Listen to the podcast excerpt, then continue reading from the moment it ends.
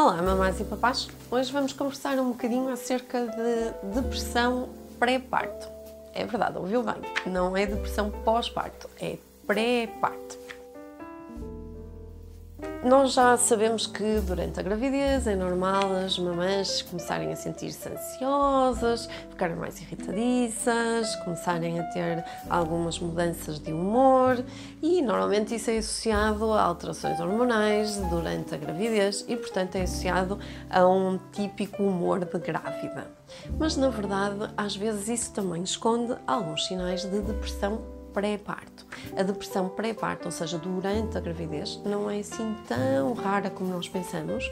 Ela anda à volta mais ou menos dos 20% na, nas mulheres grávidas e se nós a tratarmos com antecedência, ou seja, se nós conseguíssemos perceber um, que se trata já de uma condição uh, prévia em que a pessoa já não está tão bem, nós podemos evitar, e é a melhor forma de evitar, as depressões pós-parto, que todas as mães têm receio de, de passar por, porque efetivamente são momentos muito dolorosos e momentos que não deixam a grávida ou a, a mamã a usufruir o melhor possível do seu estado de gravidez ou até do bebê que está a chegar e que vai fazer parte daquela família.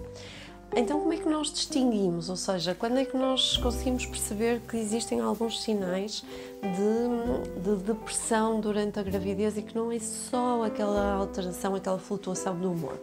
Se nós temos, por exemplo, se estamos grávidas e sentimos que andamos angustiadas e que essa angústia se prolonga por mais de duas semanas. Uh, se nós, por exemplo, sentimos uma irritabilidade constante, ou seja, nós sabemos que a gravidez dá dores de, de costas, não temos posição, uh, algumas pessoas têm vômitos, outras eu tive vazia durante o tempo todo, horrível, dormir sentada o tempo todo não é agradável. Um, mas tudo isto nos provoca alguma irritabilidade que nós conseguimos de algum modo compensar com o facto de estarmos a, também a fazer uma relação com um bebê que vai nascer e termos esta vontade de, de ser mães. Mas em, há certas alturas em que estas dores se tornam mesmo desagradáveis que nós deixamos de ter capacidade para lidar com elas, ou seja, ficamos irritados com tudo, irritados o dia inteiro. Uh, aquela dor não é só uma dorzinha, é uma coisa horrível que nos acompanha ao longo dos dias. E isto já não é uma coisa típica das, da gravidez, já é um sinal de que podemos estar a passar por uma depressão pré-parto ou quando, por exemplo, um, evitamos um, aquilo que nós chamamos os marcos da gravidez. Imaginem, um, as amigas querem fazer um baby shower e nós sentimos com medo do futuro, uh, com medo de não vir a ser uma boa mãe. De algum modo, até queremos evitar esses marcos que nos mostram que estamos a progredir durante a gravidez, porque de algum modo queremos evitar que isso aconteça, porque isso nos está a causar muita angústia, ou pelo menos mais angústia do que aquela que nós achamos que seria normal. E estes são alguns dos sinais que, que nos podem apontar para uma, uma depressão pré-parto que deveria ser logo tratada.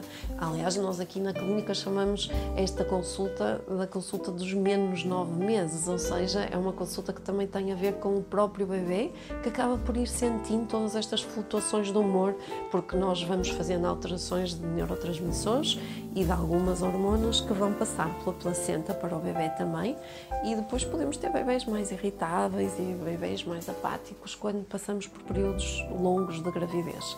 Para além de que, como eu disse anteriormente, é um fator de risco para uma depressão pós-parto.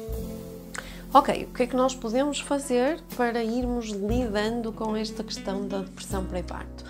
Um, cada um de nós vai arranjar mais ou menos algumas as estratégias para não deprimir e para além de uma possível consulta quando nós achamos que estamos a precisar mesmo de alguma ajuda, porque a maior parte das vezes é difícil pedir ajuda nestes momentos. Uh, nós sentimos que toda a sociedade, a família, os amigos estão à espera que nós estejamos num, num momento de encantamento e nem sempre a gravidez é um momento de encantamento uh, e por isso fica difícil para as mães assumirem que afinal não estão a viver isto da melhor forma ou que que estão a precisar de pedir ajuda.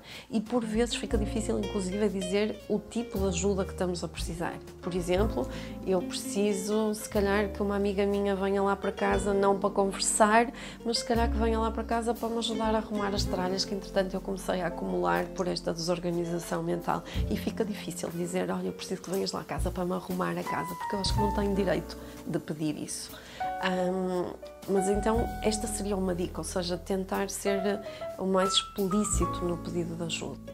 Outra dica que nós podemos uh, usar nesta fase é, um, ou, seja, contextualizando, muitas vezes nós pensamos, ok, quando nascer o bebê, nós sabemos que vai alterar completamente a nossa vida, em particular quando se calhar casamos há pouco tempo, ou estamos juntos com o nosso companheiro há pouco tempo e pensamos, e a seguir eu não vou ter tempo nenhum para estar com esta pessoa, isto vai mudar completamente a vida.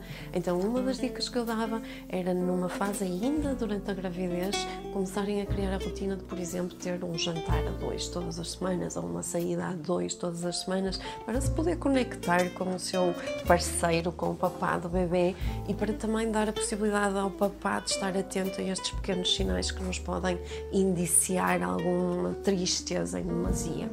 Depois, não esquecer, tempo para si é muito importante, pelo menos 20 minutos por dia use esse tempo só para si, para fazer aquilo que gosta, para se deitar no sofá, para ver uma série, para ouvir música, para pensar na sua vida. Eu lá sei, coisas que lhe façam sentir-se bem todos os dias por rotina. Para as pessoas que estão à volta também e que percebem que existe qualquer coisa que não está bem uh, na vivência daquela gravidez, é importante falar abertamente sobre o assunto, porque se calhar nós vamos ter uma pessoa que precisa de ajuda, mas que está com dificuldade em pedir.